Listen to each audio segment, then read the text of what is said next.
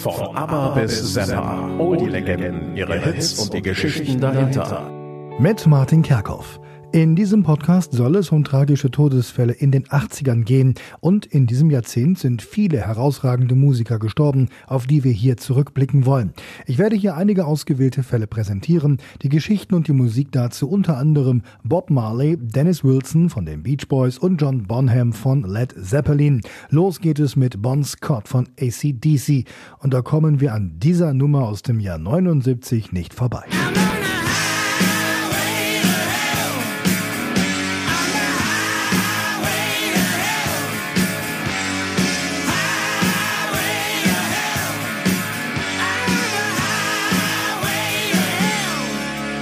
Highway to Hell, der Spitzname des Canning Highway, eine Straße, die die australischen Städte Fremantle und Perth verbindet. Bon Scott war Leadsänger von ACDC, einer der unkonventionellsten und lautesten Rockbands der 70er Jahre.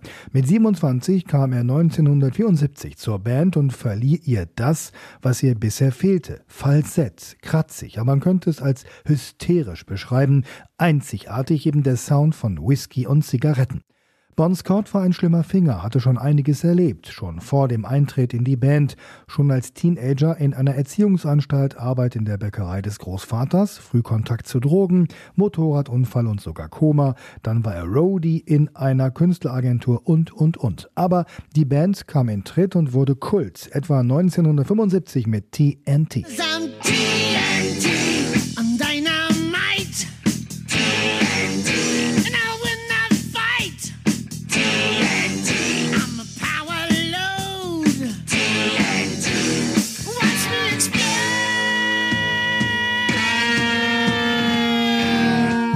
1979 dann Platz 4 mit Highway to Hell in den britischen Charts. Der erste Millionenseller und legendäre Konzerte Bon Scott mit nacktem Oberkörper auf der Bühne, Angus Young mit seiner Schuluniform und mitreißenden Gitarrensoli. Im Februar 1980 ging Scott mit seinem Freund Alistair Kinner auf Zechtour im Londoner Stadtteil Camden Town. Als sie später nach Hause fuhren, schlief Scott auf der Rückbank von Kinners Renault 5 ein. Vor Scotts Apartment angekommen, stellte Kinner fest, dass Scott schlief und sich nicht wecken ließ. Also fuhr er zu seiner eigenen Wohnung, um Scott hochzutragen. Aber keine Chance, es klappte einfach nicht. Also dachte sich Kinner, okay, lass ich ihn seinen Rausch ausschlafen im Auto und deck ihn zu. Aber es war kalt. Am nächsten Tag, den 19. Februar 1980, war Scott tot. Die offizielle Todesursache wurde mit Alkoholvergiftung angegeben. Es gibt auch Gerüchte, Scott sei an seinem Erbrochenen erstickt, ein weiteres, er sei im Auto erfroren. Die Gruppe stand nach Scotts Tod kurz vor der Auflösung, bis der ehemalige Gordy-Sänger Brian Johnson als Scotts Ersatz engagiert wurde. Nur wenig später veröffentlichte ACDC das Album Black in Black, unter anderem mit Hells Bells und You Shook Me All Night Long. Es soll mit über 50 Millionen verkauften Tonträgern das zweitmeistverkaufte Album der Welt sein. Diesen Erfolg erlebte Bon Scott nicht mehr mit. Wir kommen zum nächsten tragischen Todesfall.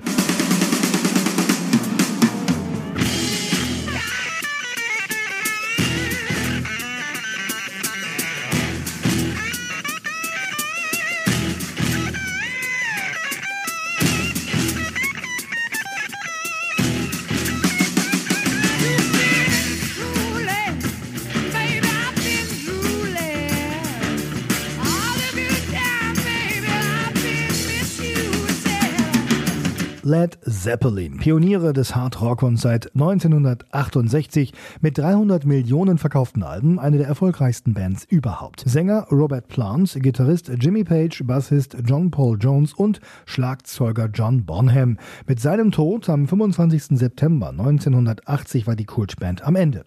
John Bonham, auch The Beast oder Bonzo benannt, war ein wilder britischer Trommler, der auf alles draufhaute, was ihm zwischen die Finger kam. Kein Schlagzeugunterricht, sondern Talent und Besessenheit. Bonham spielte beispielsweise Soli auch schon mal mit seinen bloßen Händen und Exzesse, vor allem auch mit Drogen. Mit Robert Plant war Bonham früh befreundet. Gemeinsame Banderfahrungen, dann ging jeder seinen eigenen Weg, um dann wieder zusammenzufinden. Und da spielen Jimmy Pages legendäre Yardbirds eine entscheidende Rolle. Die Band hatte sich 68 aufgelöst, weil sie aber noch Verträge über eine Skandinavien-Tour zu erfüllen hatte, versammelte Jimmy Page mit Robert Plant, John Paul Jones und eben John Bonham neue Musiker um sich und machte zunächst ab September 68 unter dem Bandnamen The New Yardbirds weiter. Bonham war von seinem Freund Robert Plant dazu überredet worden. Schnell wurde der Bandname in Led Zeppelin geändert. Lustige Geschichte.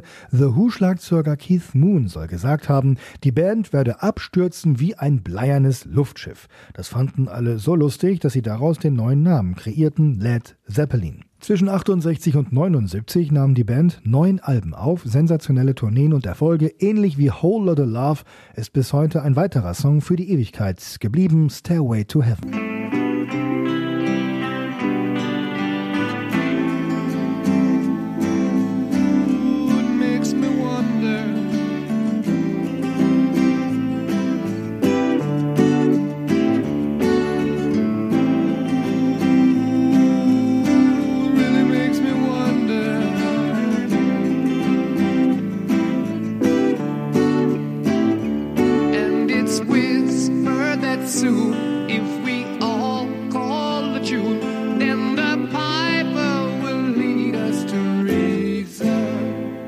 Stairway to Heaven aus dem Jahr 71. Der Absturz der Band war wie so oft durch Drogen hervorgerufen und er war vorhersehbar. Bonham war vom Heroin zum Alkohol gewechselt, trank diesen aber in Unmengen. Ende der 70er wurde er bei Konzerten auch schon mal ohnmächtig und er wurde immer fetter. Am Morgen des 24. September 1980 holte der Bandassistent Bonham von seinem Londoner Landhaus ab, um ihn zur Probe zu fahren, die in Jimmy Pages Haus geplant war. Kurzer Zwischenstopp in einem Pub. Bonham nahm mittlerweile auch noch ein Beruhigungsmittel Lebensmittel ein und dazu gab es ein kurzes Frühstück mit Sandwiches und vielen Wodkas. Bonham war so fertig, dass er die erste Probe überhaupt verpasste. In Pages Haus wurde Bonham ins Schlafzimmer getragen, damit der seinen Rausch ausschlafen konnte. Einige Stunden später wurde Bonham tot aufgefunden. Er war an seinem Erbrochenen erstickt mit 32 Jahren. In den Medien kursierten danach Verschwörungstheorien, die sich darauf bezogen, dass Jimmy Page Okkultist war. Er besaß außerdem eine Villa am sagenumwobenen Loch Ness. Hatte es etwa schwarze Magie gegeben?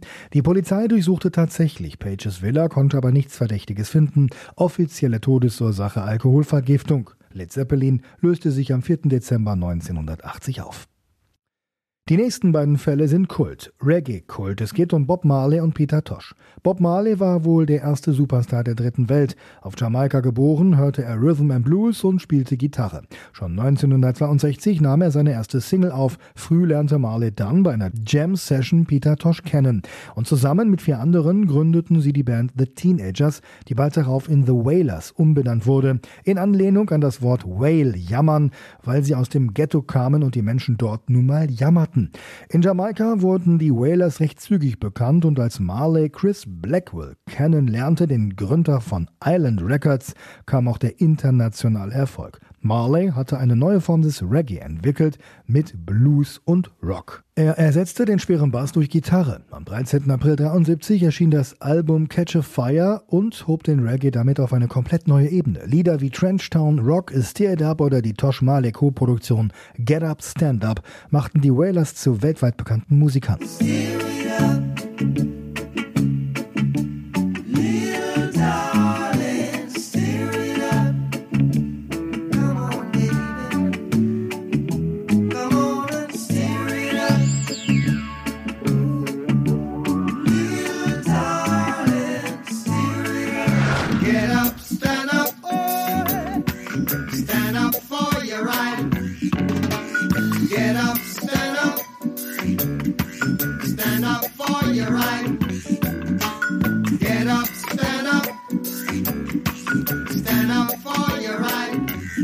Mit wachsendem internationalen Erfolg steigerten sich auch die Spannungen innerhalb der Gruppe. Insbesondere Peter Tosh sah, dass Marley immer mehr zum großen Star avancierte und er überwiegend nur noch als Background-Sänger auftreten durfte.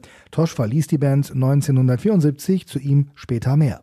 Denn Bob Marley schwamm weiter mit den Wailers auf der Erfolgswelle. Das nächste Album 74 hatte den Klassiker No Woman No Cry mit drauf. No.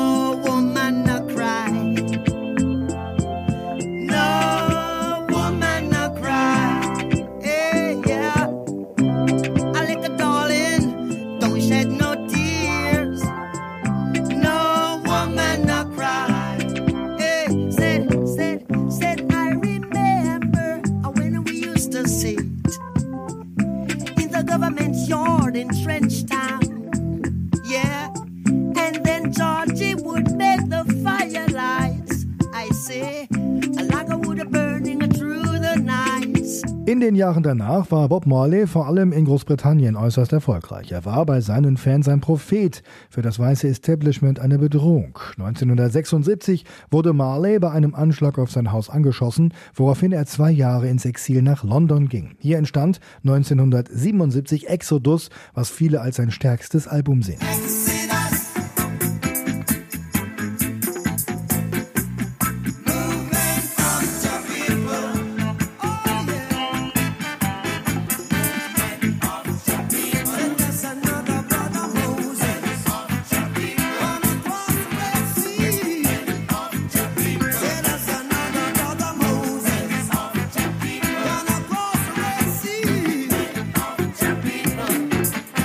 Den Jahren darauf folgten weitere Alben und Marley engagierte sich politisch in seiner Heimat und auch in Afrika, wohin er auch mehrfach reiste. Marleys Tod war dann wirklich tragisch. Und er hing mit seinen Leidenschaften zusammen. Klar, er war wohl der bekannteste Kiffer der Welt. Er liebte Frauen und hatte elf Kinder von acht verschiedenen Frauen. Aber das war es nicht. Am Ende war es die Leidenschaft Fußball. Bei einem Spiel mit Journalisten 1977 verletzte sich Marley am C. Der Nagel löste sich ab. Er bandagierte den C unter unternahm aber nichts weiter, machte weiter mit seiner Tournee und spielte sogar weiter Fußball. Ein Spezialist empfahl ihm dann irgendwann dringend, den C doch bitte amputieren zu lassen, aber Marley wollte das nicht, aufgrund seiner Rastafari-Ideologie. Aus der vernachlässigten Verletzung wurde schließlich ein Tumor, Krebs. Und 1980 brach Marley beim Joggen im Central Park in New York dann zusammen. Die Diagnose lautete Tumorbefall der Leber, der Lunge und des Gehirns. Marley wandte sich an den umstrittenen deutschen Krebsspezialisten Josef Issels im bayerischen Rottach-Egern am Tegernsee. Chemotherapie, die Dreadlocks fielen aus, eine Katastrophe. Marley beschloss, zum Sterben nach Jamaika zurückzukehren. Bei der Zwischenlandung in Florida in den frühen Morgenstunden des 11. Mai 1981 war Marley aber schon zu schwach für den Weiterflug. Er wurde in das heutige Jackson Memorial Hospital gebracht, wo er gegen 11.30 Uhr starb. Schrecklich. Und was war mit Peter Tosh? Er hatte die Whalers ja bekanntlich schon 1974 verlassen. Er war ein Kämpfer, der laut die Stimme erhob, lauter als Marley. Tosh kämpfte vor allem gegen die Ungerechtigkeiten von Schwarzen, vor allem auch in Afrika. 76 dann sein Debüt als Solokünstler mit dem Album und dem Song Legalize Vielleicht die Drogenhymne schlechthin.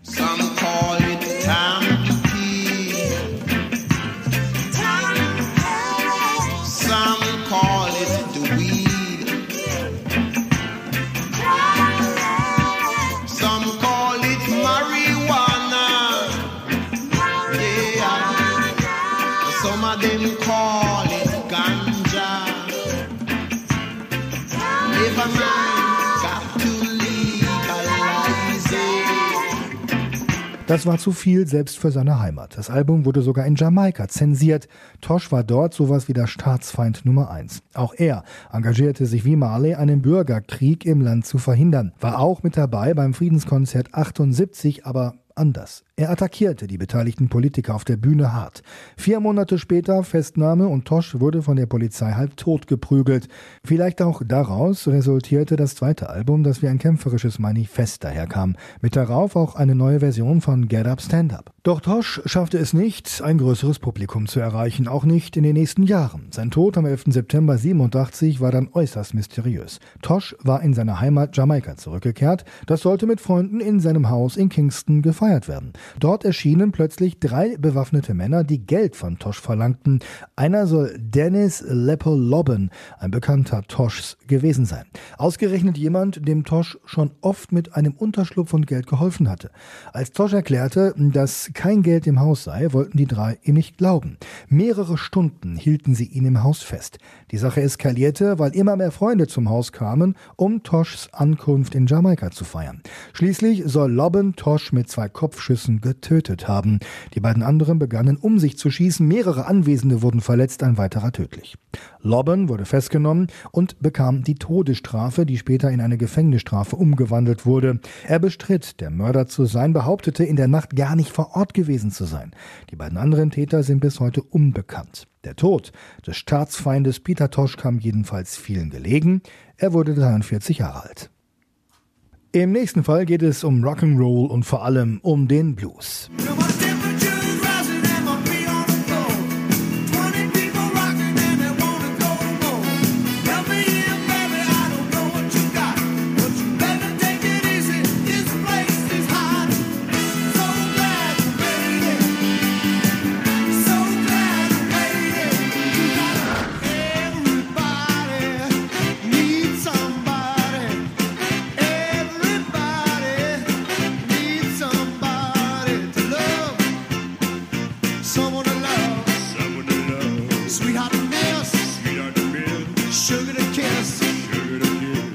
Blues Brothers, kult geworden durch ihre Musik und natürlich durch den gleichnamigen Film mit Dan Aykroyd und John Belushi, der am 5. März 1982 starb. Er war 33.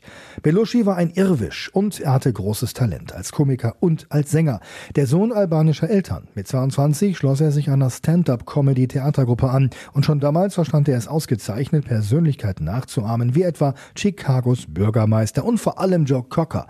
Eine Bühnenshow machte ihn schon früh recht lokal bekannt. 1973 zog Belushi mit seiner Frau nach New York. Er lernte sein perfektes Gegenstück auf der Bühne kennen, Dan Aykroyd, und gehörte zum Ensemble einer Radiosendung. 1975 dann ein Meilenstein in Belushis Leben. Er trat in der landesweiten Komikerfernsehshow Saturday Night Live auf. Ein großer Erfolg. Doch schon zu dieser Zeit lebte Belushi exzessiv, trank viel Alkohol und nahm auch andere Drogen. Er soll oft erschöpft gewesen sein und einfach so eingeschlafen sein, und zwar nach seinen Auftritten. Kaum zu glauben, wenn man Belushi in Fernsehbildern wild über die Bühne hüpfen sieht. Belushis Karriere nahm aber weiter Fahrt auf. Erster Kinofilm mit Ich glaub, mich tritt ein Pferd und ein weiterer Auftritt bei Saturday Night Live, der Kult werden sollte und der Anfang einer besonderen Geschichte. Denn Dan Aykroyd und Belushi Belushi traten am 22. April 78 erstmals als die Blues Brothers im Fernsehen auf. Wie war es dazu gekommen? Für die Blues Brothers gab es ein Vorbild, seine Band aus Aykroyds Heimatstadt Ottawa in Kanada. Belushi selbst hatte auch Blut geleckt, weil er in einem Nachtclub Bluessänger Salgado kennengelernt und mit ihm stundenlang über Musik geredet und dann sogar mit ihm live auf der Bühne gesungen hatte. Er hatte dann die Idee für die Show, Salgados Markenzeichen, die Sonnenbrille wurde einfach übernommen. Der Auftritt bei Saturday Night Live löste dann eine Lawine aus. Es folgten 78 das erste Album, das Goldstatus erreichte und 1980 dann der Film The Blues Brothers von John Landis, einer der erfolgreichsten Kinofilme aller Zeiten. Der Film erzählt von zwei Blutsbrüdern, die auf die göttliche Mission gehen, das Waisenhaus, in dem sie aufwuchsen und wo sie den Blues erlernten, zu retten. Die Umsetzung sensationell. Noch nie waren bei Dreharbeiten etwa so viele Autos zu Bruch gegangen. Viele werden sich an die legendäre Verfolgungsjagd mit der Polizei erinnern. Das war schon cool, aber was der Film an Stars aufbot, das war einfach nur atemberaubend und vor allem, wie das Ganze dann inszeniert wurde. Die Musiklegenden übernahmen winzige Rollen, waren also in die Handlung integriert und sangen dann auch noch ihre Hits.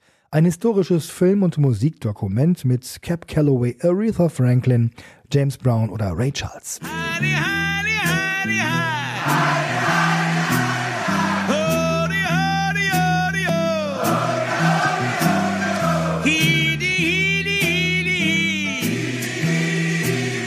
You better think about the consequences of your actions. Oh, shut up, woman.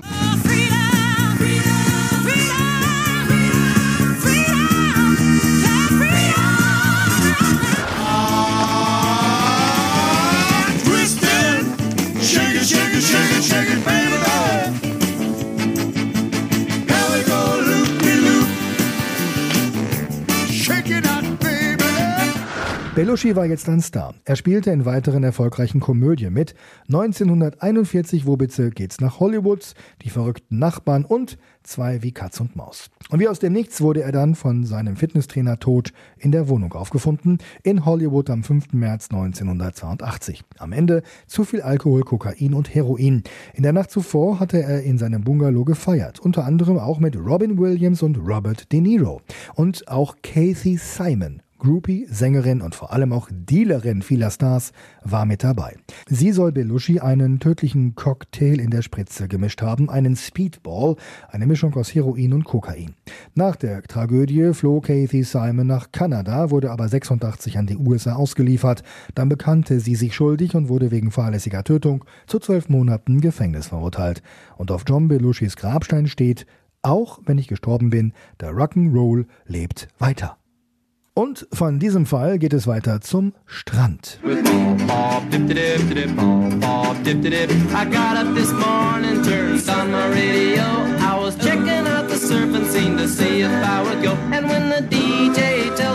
Surfing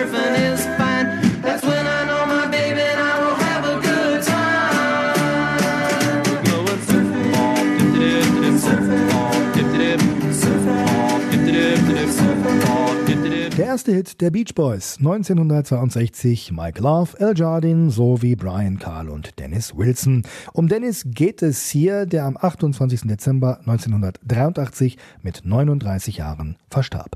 Er selbst war nur auf Drängen seiner Mutter in die Band gekommen, da er kein Instrument spielen konnte und ein schlechter Sänger war. Damals, Anfang der 60er, war das Surfen zum neuen Modesport Kaliforniens geworden und genau davon handelt der gerade eben gehörte Song, der prompt auf Platz 75 1975 der Charts einstieg.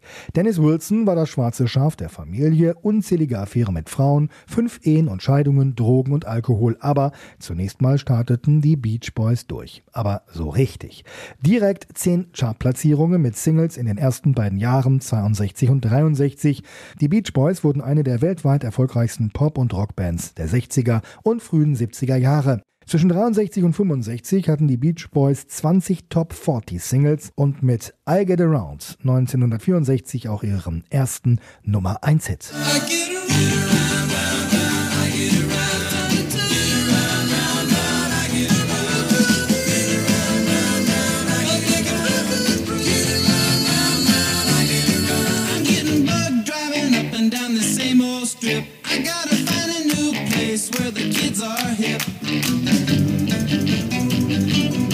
Dennis Wilson führte ein ausschweifendes Privatleben. 1968 lernte er Charles Manson kennen, später Anführer der Manson Family, einer sektenähnlich strukturierten, rassistisch ausgerichteten Kommune. Diese Familie besetzte kurzerhand Wilsons Haus, um dort gemeinsam mit ihm wilde Orgien zu feiern. Wilson nahm Manson sogar mit ins Tonstudio. Einer seiner Songs wurde von den Beach Boys übernommen. Aber die Freundschaft hielt nicht lange. Wilson kündigte schließlich den Mietvertrag seines Hauses und überließ es den Besitzern, die Mansons rauszuschmeißen. Außerdem Außerdem gab es Streit über die Musik. Manson soll Wilson dann einen Drohbrief zugeschickt haben mit einer Revolverkugel. Nicht viel später, am 9. August 1969, fand dann das legendäre Massaker am Cielo Drive in L.A. statt, in der Villa von Roman Polanski und Sharon Tate ein Massenmord. Die Opfer, die hochschwangere Schauspielerin Tate, ihr ungeborener Sohn sowie vier weitere Personen. Ein Mord im Auftrag von Charles Manson, auf den wir hier nicht näher eingehen wollen. Aber Wilson hatte wohl Glück gehabt, dass er den Kontakt zu Manson rechtzeitig abgebrochen hatte. 1977 brachte Dennis Wilson als erstes Bandmitglied dann ein Soloalbum heraus. Es erreichte Platz 96 der US-Charts. Der ganz große Erfolg blieb aus und Dennis verprasste sein Geld, bis er pleite war. Und er trank weiter, schmiss Drogen ein. Am 28. Dezember war er zu Gast auf dem Boot eines Freundes in Marina del Rey. Die Stimmung war ausgelassen und Dennis sprang mehrfach ins Wasser, um bis zum Meeresgrund ab und dann wieder aufzutauchen. Beim letzten Mal tauchte er aber nicht mehr auf. Seine Leiche wurde am nächsten Morgen gefunden, wohl eine Folge von Alkohol, Medikamenten und Kokain. Tot mit 39. Wir kommen zum nächsten Fall und nochmal zum Soul. Marvin Gaye war einer der größten Soul-Sänger der Welt. Seine schlimme Kindheit und Jugend in Washington hatte ihn geprägt und sollte ihm schließlich auch zum Verhängnis werden. Sein Vater war ein strenggläubiger Geistlicher einer religiösen Sekte. Die Lehren des Alten Testaments mussten notfalls auch mit Gewalt durchgesetzt werden. Außerdem war er Alkoholiker, sodass Marvin mit Gewalt und Schlägen aufwuchs. Marvin Gayes Karriere begann Ende der 50er im Doo-Wop-Genre und in einigen Bands. 1961 wurde er dann bei Motown unter Vertrag genommen, weil man sein großes Talent erkannte. Erst als Studio-Drummer für Smokey Robinson, aber seine Stimme überzeugte auch bald alle, sodass er schließlich auch solo durchstartete. Ab 1962 folgten über 50 Hits, entweder alleine oder im Duett mit Sängerinnen. Mittendrin 68 der Welthit, der bis heute einer ist. I heard it through the grapevine.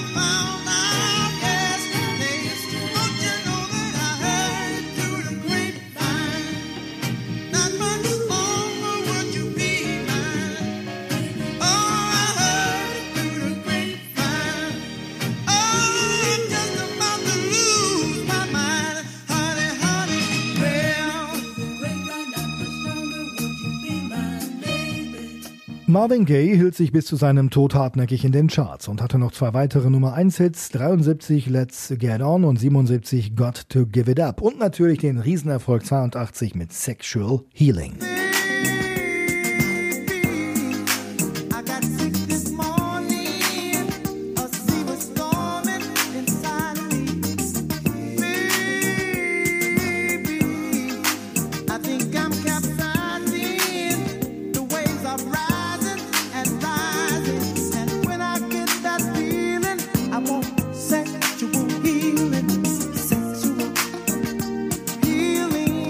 Aber privat war Gay ein Wrack. Ehe gescheitert, zu viel Kokainschulden, Geldprobleme, Verfolgungswahn und das schwierige Verhältnis zum Vater.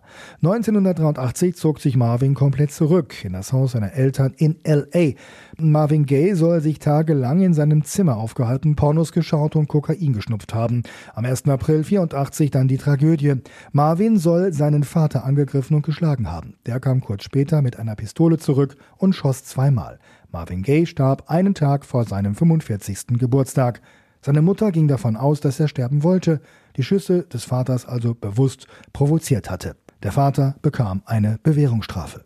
Und wir kommen zum letzten Fall in der Reihe der tragischen Todesfälle in dieser Podcast-Folge, und zwar in den 80ern. Am 25. Juni 88 kam Hillel Slovak ums Leben. Er war Gitarrist der Kultband Red Hot Chili Peppers. Michael Balsari, Anthony Kiedis, Jack Irons und eben Hillel Slovak gründeten die kalifornische Band 1983. Hillel Slovak war die Hauptfigur des vielleicht bekanntesten Songs der Combo Under the Bridge.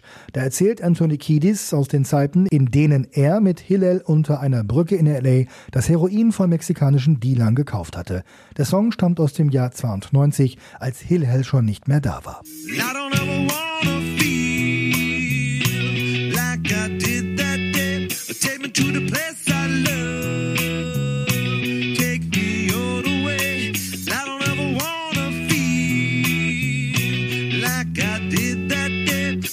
to the place I love.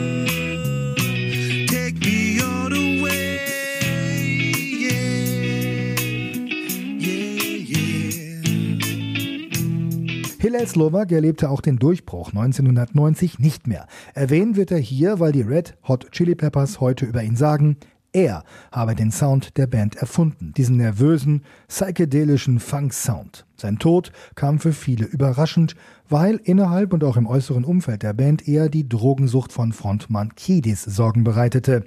Dass auch Slowak falsch abgebogen war, hatte man nicht so auf dem Schirm und so starb er am 25. Juni 88 an einer Überdosis. Von ABBA bis Zappa, all die Legenden, ihre Hits und die Geschichten dahinter.